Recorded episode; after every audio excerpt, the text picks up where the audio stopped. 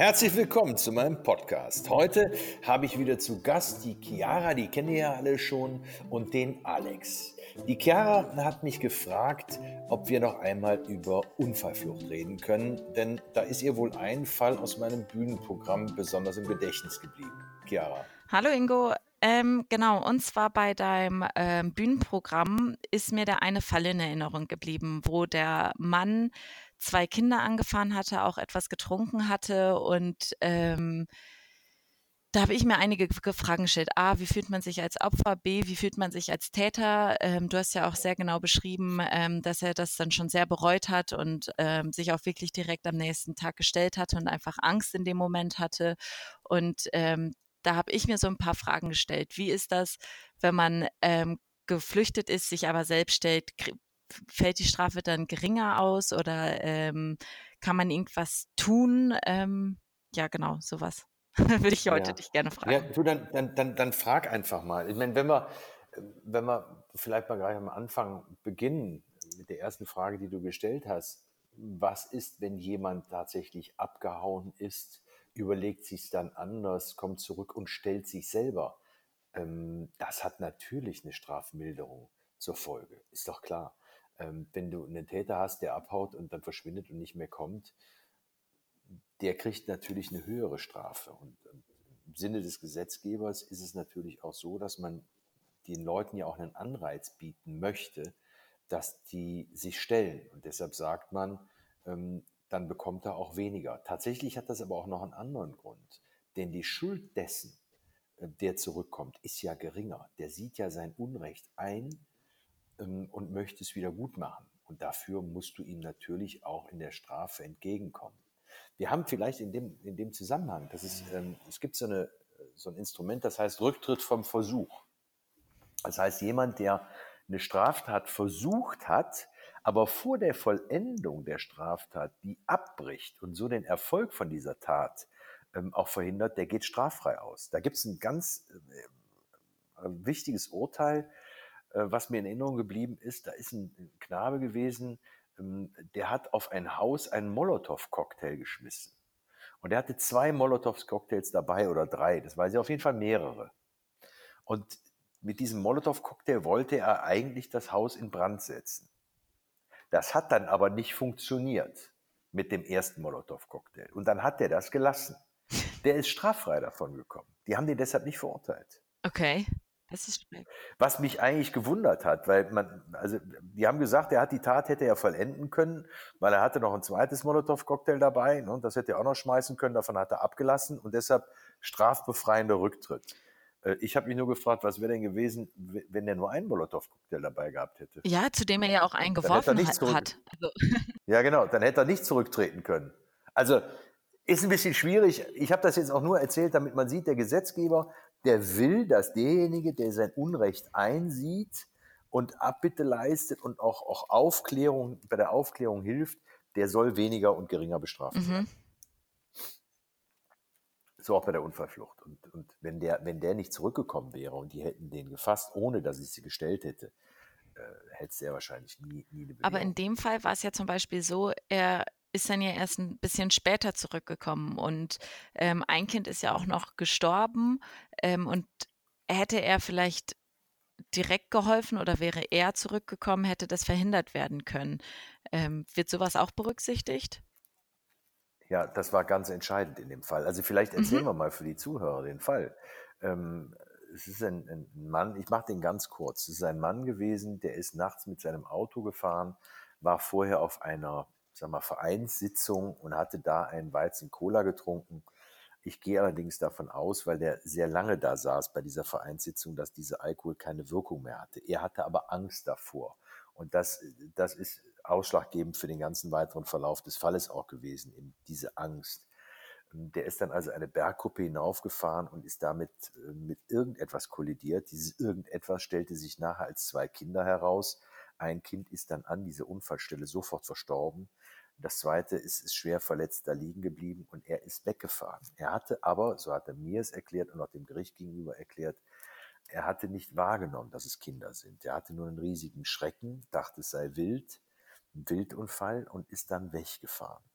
Als der so weiß nicht, zwei Kilometer gefahren war, hat er angehalten, weil ihm bewusst wurde, dass er Unrechtes getan hat, ähm, ist zur Besinnung gekommen und nach weiteren fünf bis acht oder zehn Minuten hat er rumgedreht und ist zu dieser Unfallstelle zurückgefahren. 300 Meter vor der Unfallstelle sah der aber auf einmal, dass da oben schon Blaulicht ist und, und Polizei und Krankenwagen und ist dann wieder abgehauen, weil er dachte, na gut, die helfen da sowieso und hatte natürlich auch Angst davor, äh, entdeckt zu werden. Ähm, und ist weggefahren. Und, und, dieser Mann hat, ist dann später angeklagt worden wegen Totschlags bzw. Mordes durch Unterlassen, weil er eben, und jetzt kommen wir zu deiner Frage, ähm, die Unfallstelle verlassen hat, um äh, und ähm, dadurch auch versucht hat, eine vorangegangene Straftat von sich zu, zu verdecken, ähm, nämlich eine eventuelle Trunkenheitsfahrt, wovor er Angst hatte. Und dann war natürlich die große Frage, unterlassen deshalb, wenn man sagt oder damals vermutet hat, wenn der da geblieben wäre, hätte der vielleicht das Leben des Kindes retten können. Und, und, er hat ja nichts getan und deshalb eben Mord oder Totschlag durch Unterlassen. Ähm, und das ist natürlich schon ganz entscheidend, dass der Gerichtsmediziner später im Verfahren gesagt hat, ähm, nein, es ist tatsächlich so, dass das Kind nicht hätte gerettet werden können, auch wenn Soforthilfe geleistet worden wäre. Das heißt, dieser, die Juristen sprechen da von Taterfolg. Das ist natürlich ein schreckliches Wort in so einem Zusammenhang. Aber der Tod wäre ohnehin eingetreten, auch wenn er nicht abgehauen wäre. So, und deshalb kam man eben nicht mehr zu diesem Totschlag äh, durch Unterlassen. Aber es blieb natürlich die Unfallflucht. Trunkenheitsfahrt war überhaupt kein Thema mehr im Verfahren. Aber die Unfallflucht und äh, die Unfallverursacher natürlich und so weiter und so weiter. Hätte es an, wäre es anders ausgegangen, wäre direkt, hätte er die Krankenwagen gesehen und wäre dann trotzdem hochgefahren. Auch wenn er unterlassene Hilfeleistung. Nee, die Unfallflucht, nee, die Unfallflucht wäre gleich okay. geblieben. Und die unterlassene Hilfeleistung, die blieb auch stehen. Und ähm, dieser Taterfolg eben, der war von Anfang an ja nicht da. Ne? Durch, durch dieses äh, rechtsmedizinische Gutachten konnte ja nachgewiesen werden, dass das Kind nicht zu retten war. Ähm, aber der Unfallflucht war schon begangen. Okay. Jetzt könnte, man, jetzt könnte man überlegen, haben wir hier vielleicht auch einen Rücktritt vom Versuch? Ähm, Wäre vielleicht zu diskutieren unter Juristen. Aber ähm, wir machen das jetzt hier nicht so juristisch, sondern ich, ich, ich sage einfach, der ist abgehauen von der Unfallstelle und hat damit eigentlich die Ermittlung seiner Person verhindert. Jetzt könnte man theoretisch sagen, die hätte er aber ermöglicht, wäre er tatsächlich rechtzeitig wieder zurückgefahren. Gut, kann man darüber streiten. Vielleicht hätte man die Unfallflucht sogar wegkriegen mhm. können dann.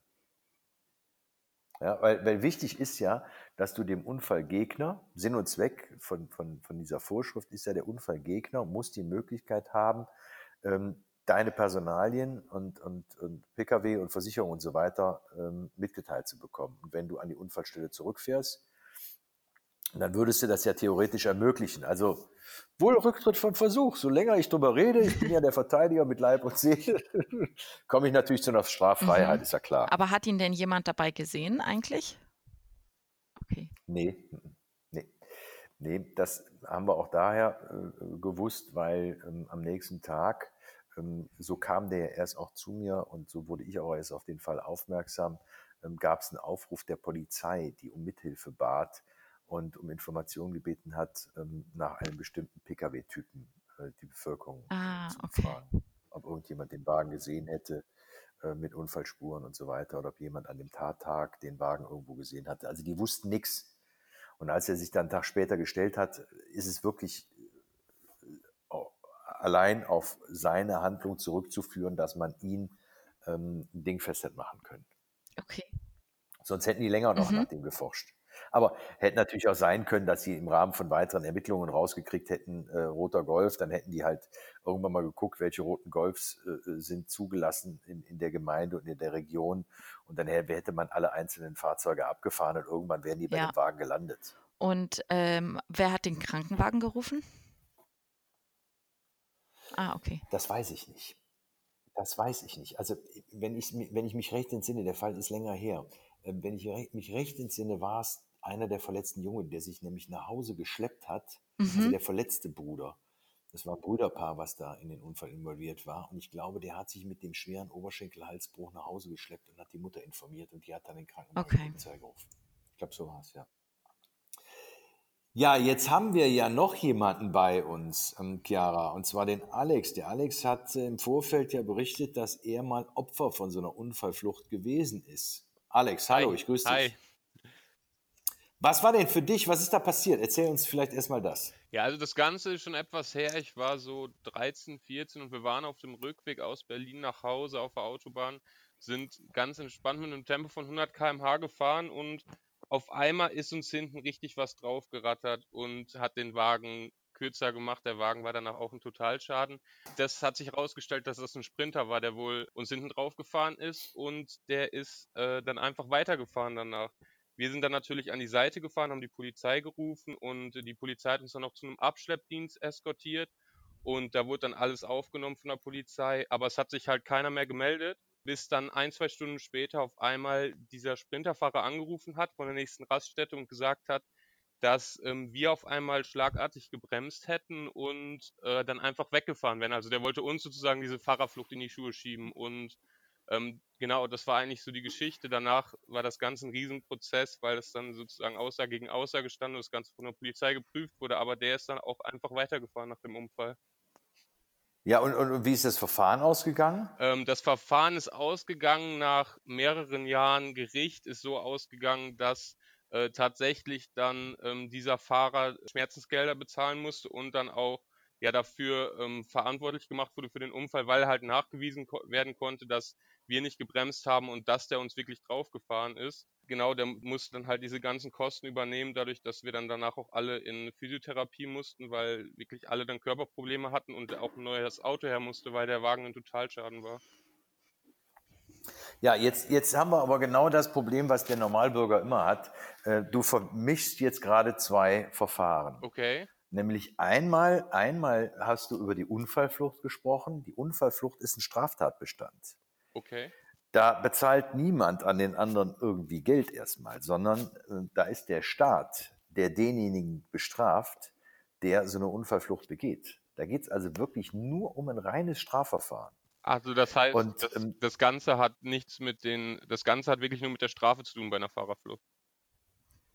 Zunächst einmal, also wichtig ist natürlich, dass am Ende vom Tag auch noch der Unfall reguliert wird. Aber das ist eine reine zivilrechtliche Streitigkeit, so sagt man. Äh, da streiten die Privatpersonen untereinander, wer denn die Kosten, äh, die durch so einen Unfall verursacht worden sind, also die Schäden, wer die zu bezahlen hat. Und das ist das Verfahren, von dem du gesprochen hast, das schon jahrelang sich dann hingezogen mhm. hat. Ähm, da ist er offensichtlich verurteilt worden, alles zu bezahlen. Das heißt, man hat ihm durch, wohl durch ein Sachverständigengutachten, das festgestellt hat, dass er euch draufgefahren ist und nicht ihr abgebremst habt, äh, ist rausgekommen, äh, dass er der Hauptverursacher dieses Schadens ist. Ähm, was mich aber auch interessiert ist, ist der denn noch bestraft worden deshalb? Hast du das mitbekommen? Ich meine, der ist dafür nicht bestraft worden. Also da ähm, das Ganze, ich habe nicht wirklich mitbekommen, was jetzt am Ende passiert ist. Dadurch, dass er auch äh, ein polnischer Fahrer war und das Ganze dann äh, ja sozusagen noch äh, mit einem anderen Land war, äh, weiß ich nicht, was da jetzt am Ende genau rausgekommen ist. Also ganz interessant ist natürlich auch, was du am Anfang gesagt hast, dass der gesagt hat, ihr hättet gebremst ja. und ihr wärt dann weggefahren.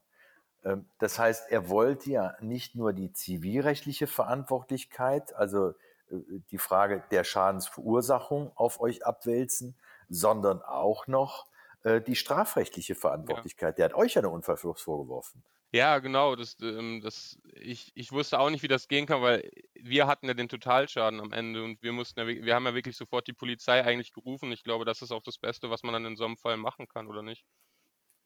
Unbedingt. Hat dein Vater sich denn verantworten müssen äh, wegen, einer, äh, wegen des Verdachts der Unfallflucht? Ähm, es ist halt untersucht worden, aber es wurde halt von ausgesagt und wir waren drei Leute im Auto und wir konnten alle zusagen, dass es halt so war, okay. dass wirklich äh, der uns hinten drauf gefahren ist. Okay, okay. Also das ist natürlich dann auch noch so ein, so, so ein Problem, was man hat, ne? wenn dann der andere auf einmal behauptet, man selber hätte die Unfallflucht begangen. Ne? Also in der Konstellation, wie du sie schilderst, äh, die ist sicherlich außergewöhnlich, aber äh, das ist nicht der erste Unfall, der so auf der Autobahn passiert, dass da tatsächlich jemand abhaut. Ja. Ähm, wie, wie kann man sich denn da, also was, was kann man denn am besten machen? Ist es am besten, dass man dann wirklich sofort die Polizei ruft und äh, ja. wartet, bis die Polizei zum Unfallort kommt? Oder kann man sich schon vorher abschleppen lassen? Was, was kann man am besten machen? Nee. Ich würde tatsächlich, ich würde tatsächlich versuchen, in der Nähe des Unfallortes zu bleiben. Mhm. Und, und es sei denn natürlich, ich bin Verkehrshindernis ja. ne? und, und, und, und, es droht, dass da noch mehr passiert. Ähm, aber ansonsten würde ich tatsächlich immer, immer, immer die Polizei gleich informieren, denen sofort Mitteilung mhm. machen. Ähm, also ich, ich kann nur aus eigener Erfahrung Folgendes sagen. Ich habe ähm, letztens bei einem Parkvorgang, ähm, bin ich in eine Parklücke hineingefahren und habe ganz leicht hinten ähm, den Wagen des anderen touchiert. Mhm. Hab bin dann vorgefahren und habe nachgeguckt und es war nichts. Ich habe wirklich nur dessen, dessen ähm, Kennzeichen berührt. Allerdings waren zwei, zwei Fußgänger in der Nähe, die das Ganze beobachtet hatten. Und ich habe, obwohl ich wusste, ich habe nichts verursacht an Schaden, ich habe die Polizei angerufen und habe die gebeten zu kommen und ähm, sich das Ganze anzusehen und auch die ganzen Personalien aufzunehmen, weil ich wusste natürlich nicht, wo der andere ist. Das war in einem Urlaubsgebiet und ähm, äh, der war irgendwo spazieren oder keine Ahnung, vielleicht war er noch im Hotel, ich weiß es nicht. Also auf jeden Fall kam die Polizei und die haben zu mir auch nochmal gesagt, das ist genau richtig gewesen. Rufen Sie lieber zehnmal uns an, bevor Sie wirklich Gefahr laufen, dass irgendjemand, auch so ein unbeteiligter Passant, der kann ja sagen, ich habe genau gesehen, wie der dem in den Wagen gefahren ist. Und der andere hat danach vielleicht irgendeinen anderen Unfall, ne? vielleicht an der gleichen Stelle von dem Wagen, hm, der, gegen den ich da gerammt bin oder wo ich ihn berührt habe, anders kann man es ja gar nicht ja. nennen. Und du hast auf einmal dann ähm, einen Schadensersatzanspruch gegen dich und einen Tatvorwurf, der überhaupt nicht stimmt. Also ist es sozusagen auch für den, für also den Täter, sag ich mal, besser, wenn, wenn die Polizei gerufen wird? Ja, unbedingt. Ich meine, wir haben ja alle immer nur das Problem damit, dass wir, dass wir zu dem Bösen, was wir getan haben oder zu dem Fehler, den wir begangen haben, immer schlecht stehen können. Äh, und deshalb ist der eine oder andere da auch manchmal äh, versucht, von so einer Unfallstelle abzuhauen. Das ist totaler Blödsinn. Du kommst da echt in Teufels Küche.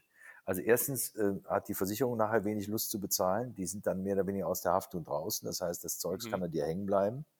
Die nehmen nachher bei dir Regress, auch wenn die den Schaden vom anderen bezahlen. Und der zweite Punkt ist, du bist dein Führerschein in der Regel los. Und das für mehrere Monate. Und eine ähm, ich habe auch noch mal eine Frage. Also gerade den Fall, den du beschrieben hast, in München habe ich wirklich schon sehr oft gesehen, dass Leute beim Einparken andere Autos touchieren. Sollte mir das jetzt passieren, äh, also mhm. beziehungsweise meinem Auto und der Mann fährt weg, was habe ich denn dann für eine Möglichkeit? Also ich sehe, okay, irgendjemand hat eine Beule in mein Auto gefahren, ähm, aber er ist einfach weggefahren. Habe ich dann überhaupt noch eine Möglichkeit? Ja klar, Natürlich. Ja, aber die habe ich ja nicht. Er ist ja weggefahren. Von dem. Ach so, ja, ah, nee, da kannst du nur Anzeige gegen Unbekannt erstatten. Also mehr geht da nicht. Aber mal ganz ehrlich, also was ja, was ja wirklich mal passieren kann, ist das, was, was ich ja gerade geschildert habe. Wenn du, wenn du wirklich nur an so ein Nummernschild kommst und mhm. es ist nichts dran an dem Wagen, ähm, dann solltest du tatsächlich, wenn du derjenige bist, der gefahren ist und der, der diesen kleinen dieses kleine Tuschieren verursacht hat, die Polizei rufen. Wenn du aber der bist, dem der Wagen gehört und du siehst, es ist nichts dran, ja. dann rufst du natürlich nicht die Polizei. Dann, dann sagst du zu dem anderen, den du vielleicht so gerade noch gesehen hast, komm, ist alles gut, fahr weiter, ist in Ordnung. Also man muss da die Bürokratie mhm. nicht äh, äh, überstrapazieren. Aber wichtig ist einfach, dass du, dass du aufmerksam bist und wenn du wirklich in die Bredouille kommen könntest, dann musst du reagieren und dann heißt Polizei rufen. Übrigens, in dem Zusammenhang, ähm, manchmal hat man ja auch irgendwie Termine und ähm, ruft deshalb, will deshalb die Polizei nicht rufen, weil ist ja alles nicht so schlimm und, ne, und du steckst dem dann so einen Zettel an die Windschutzscheibe, ähm, hab ihren Spiegel berührt, äh, komm für die Kosten auf, Name, Anschrift und so weiter. Ist nicht, okay. reicht nicht. Ja, das reicht nicht. Das ist auch eine Unfallflucht. Das funktioniert nicht. Was man wirklich in dem Fall machen muss, wenn man ein anderes Fahrzeug touchiert und man sieht, man hat daran einen, einen Schaden verursacht, dann muss man entweder demjenigen, die Möglichkeit geben, seine eigenen Personalien festzunehmen und festzustellen und die Versicherung zu nennen. Wenn man den nicht findet, muss man die Polizei okay. anrufen. Ja? Also dieser berühmte Zettel an der Windschutzscheibe, der okay. zählt nicht. Nochmal eine andere Frage. Das ist jetzt vielleicht eine bisschen doofe Frage, aber Unfallflucht oder Fahrerflucht, geht es nur mit dem Auto?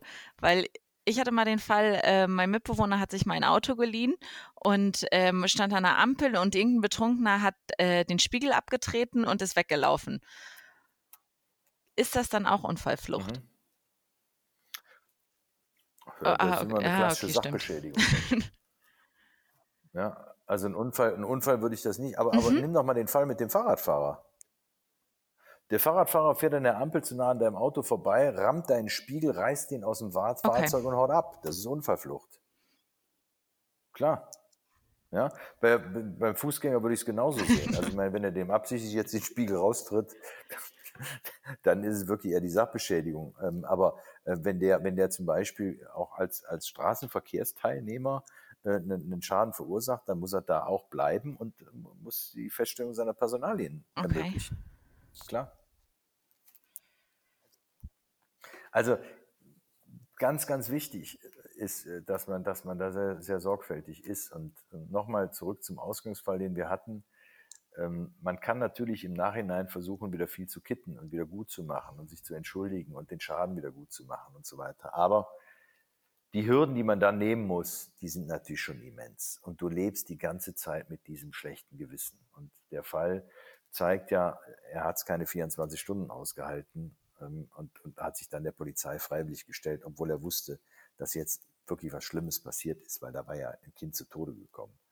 Und er hat sich trotzdem gestellt und ähm, es ist sehr, sehr gut gewesen, dass er das damals gemacht hat. Und deshalb kann echt nur immer das Credo sein, mhm. wenn du einen Fehler begehst, dann steh zu ihm. Wie die Eltern uns schon beigebracht haben. Sehr oder? gut. Ja. Doch. Oder nicht? Ja. Alex, deine Eltern, ja, die haben es dir auch Fall. beigebracht, also, oder? Immer ehrlich sein. So. Genau, ja, so war es bei danke. mir auch. Okay? Ja. Alle Fragen geklärt zur Unfallflucht? Ja, und dann bedanke ich mich bei euch beiden ganz herzlich für den Input, den ihr gebracht habt und äh, dass ihr mir eure Zeit geschenkt habt und dass wir miteinander reden konnten. Und ähm, bei euch allen, die zugehört haben, bedanke ich mich natürlich auch. Und ich freue mich, wenn ihr beim nächsten Mal bei Ingo Lenzens Podcast wieder dabei seid. Ciao, ciao.